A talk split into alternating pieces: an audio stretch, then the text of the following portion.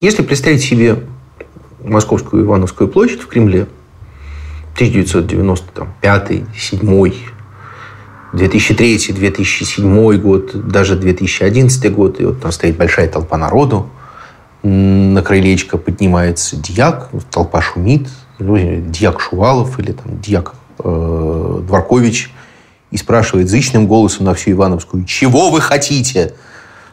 населения, то до 2011 года ответ был совершенно пересмотров итога приватизации. Это был главный лозунг, который сказать, э, в России существовал ну, наверное, до последних лет. Приватизация была самым страшным, что вообще в глазах э, советского человека могло произойти. Главное преступление, которое совершили реформаторы с точки зрения э, большей части населения, это они несправедливо не, не, не перераспределили госсобственность среди тех, кто должен ей владеть. Вообще, это довольно странная история, поскольку э, на самом деле в списке чаяний советского народа в момент, когда, собственно сказать, э, определялось, будет приватизация, не будет приватизация, будет либерализация цен, не будет либерализация цен, никакое владение собственностью, конечно, не было и быть не могло. Советский человек не был э, материально заинтересован, э, он не хотел себе куска промышленных предприятий. Тем не менее, общественный консенсус о том, что приватизация будет, он был. Это совершенно невозможно отрицать. То, что во второй половине 80-х э, годов все точно знали, что будет приватизация, но это совершенно точно так, так же, как все знали, что будут другие цены, э, все знали, что будут частные магазины, и все знали, что рано или поздно, возможно, будет даже строительство частного завода. Поэтому, когда, собственно, в 91 году, в ноябре, Анатолий Чубайс был назначен главой Госкомимущества, и который говорил, ну, сейчас, да, там, мы как раз начнем эту самую приватизацию, никто особенно не удивился. Вся страна в этот момент обсуждала три варианта проведения приватизации.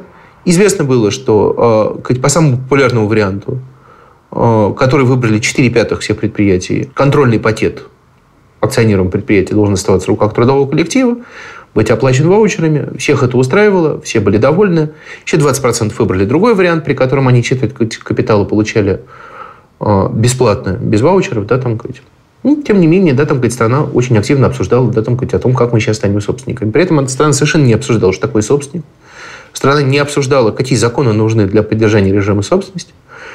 И, что самое главное, страна совершенно не обсуждала такой довольно естественная сейчас вещь, да, там, ну хорошо, но получите вы в руки кусок собственности, да, а вы уверены, что вы знаете, что вы с ним будете делать? Предполагалось, что все это произойдет само по себе, что все это произойдет э, невидимой рукой рынка без публичных обсуждений. Она не только невидимая рука рынка, она еще и неслышимая, да, там она еще в газетах печататься не умеет.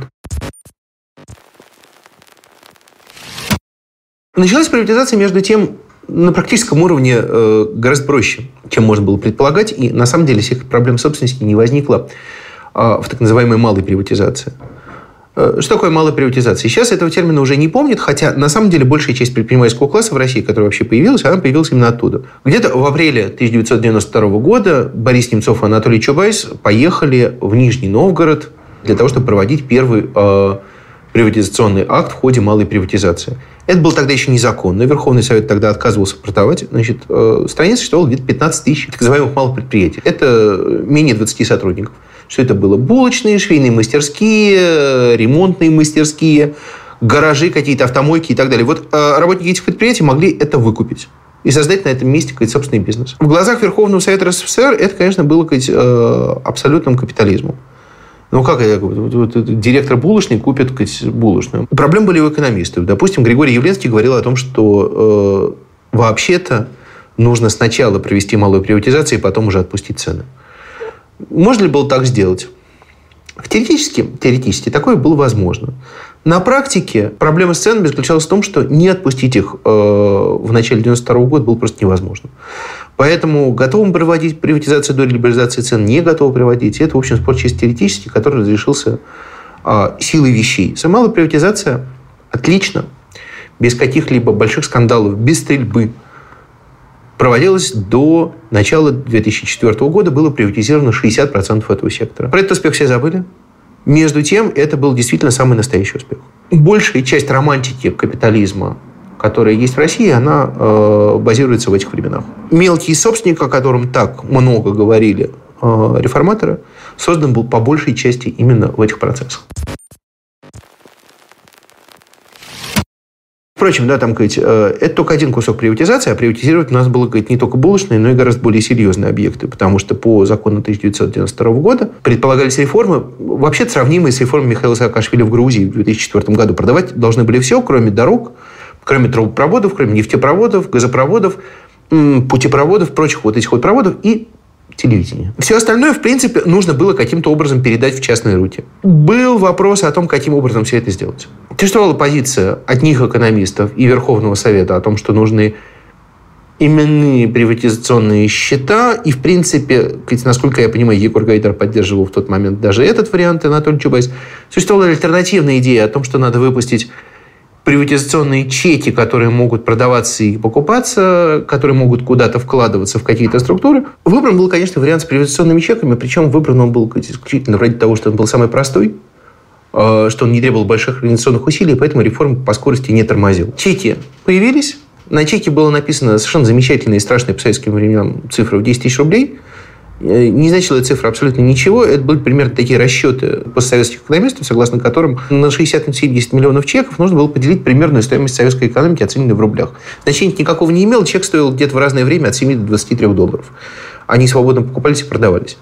Что можно было сделать с чеком? Либо вы его относите в то предприятие, где работаете, если выбран тот вариант приватизации, который вас устраивает, либо его можно вложить на чековых аукционах в какое-нибудь другое предприятие, а, либо его можно принести в так называемый чековый инвестиционный фонд. Эти чековые инвестиционные фонды схлопывались, расхлопывались, разбегались и так далее. Но тут проблема заключалась в том, что если бы Егор Гайдар вел еженедельную передачу на телевидении о том, куда вам вложить твой ваучер, да, там он тоже ничего бы разумного сказать не мог по этому поводу.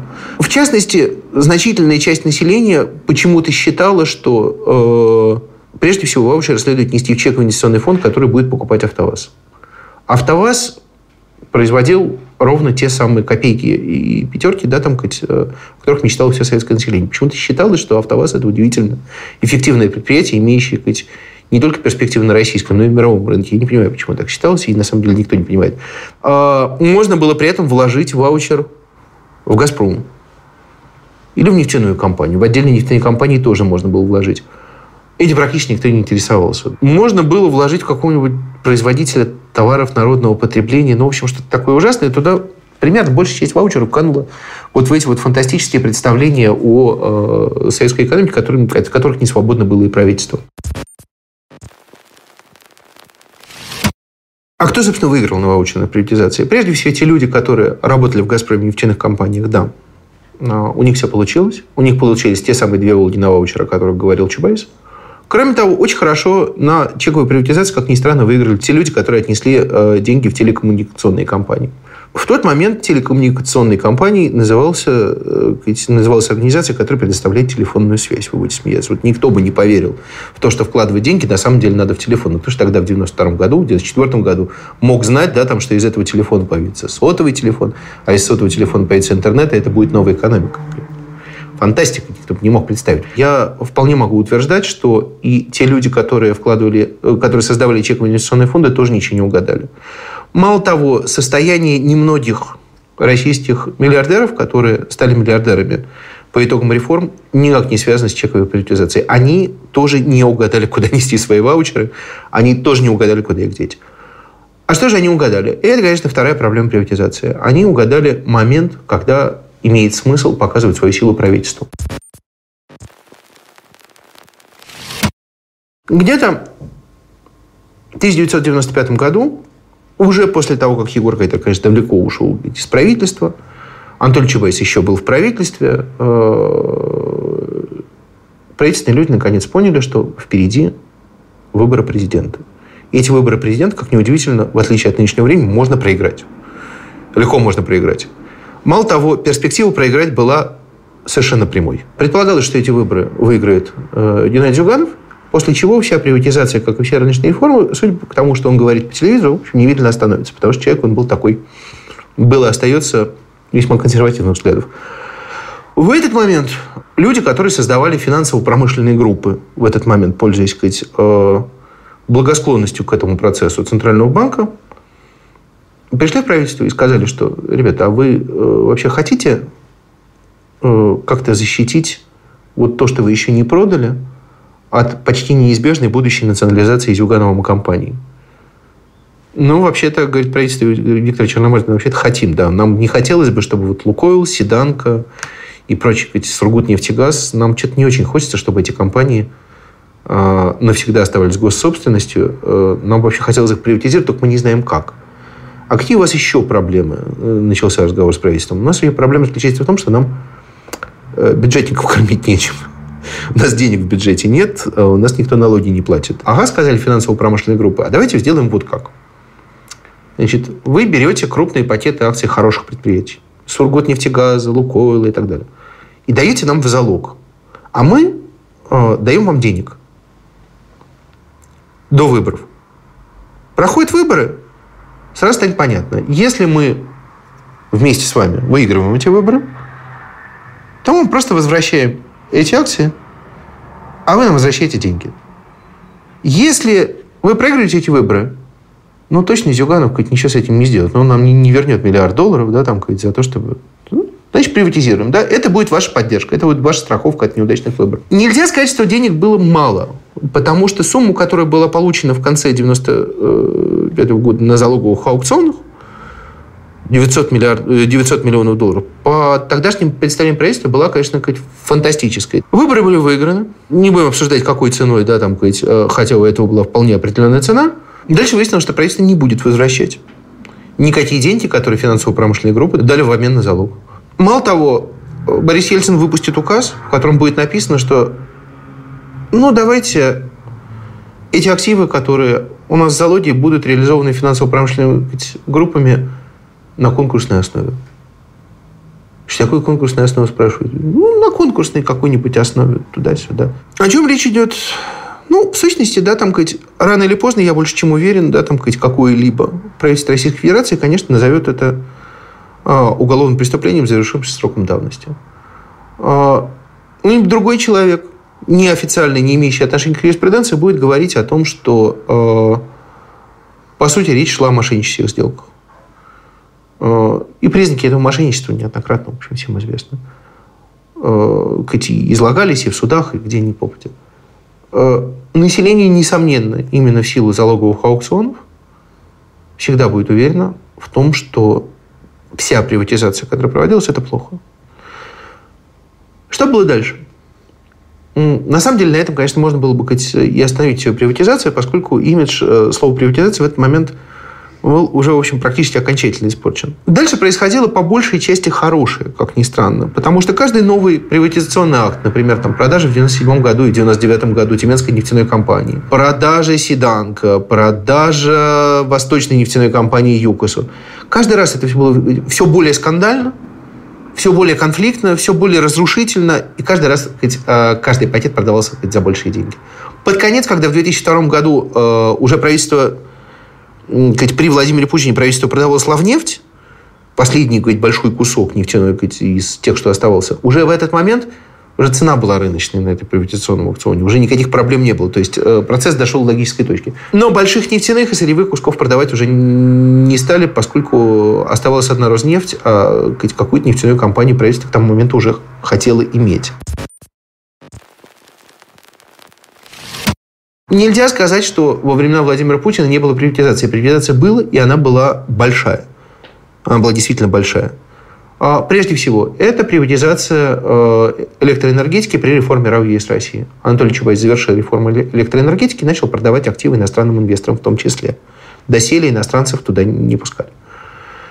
Результат, э, ну, во-первых, у нас с вами до сих пор есть свет, что по меркам неудач, в мерки неудачных реформ не вписывается. Во-вторых, э, результат 27 миллиардов долларов.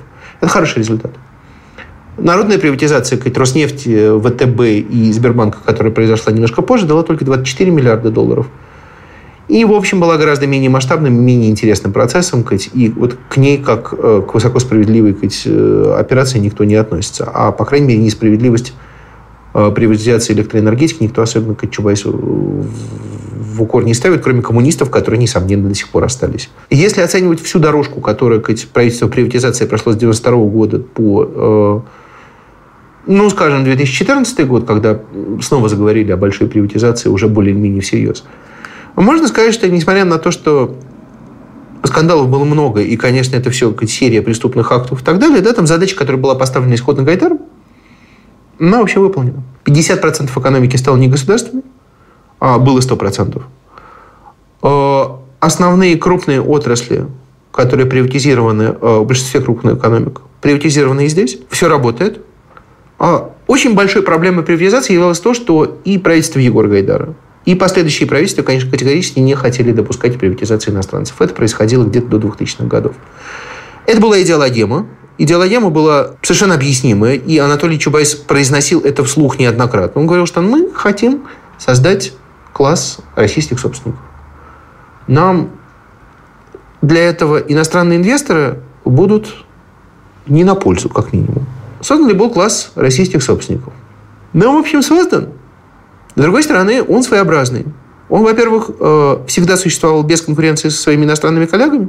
Только в 2000-х годах, когда они начали выходить, эти компании начали выходить на мировой рынок, вот в этот момент они поняли, что такое э, настоящий бизнес. И до этого, конечно, русский бизнес существовал в совершенно тепличных условиях. Во-вторых, когда э, иностранный бизнес захотел сюда прийти всерьез, и его сюда допустили, здесь уже много что было решено, и поменять уже мало что было можно.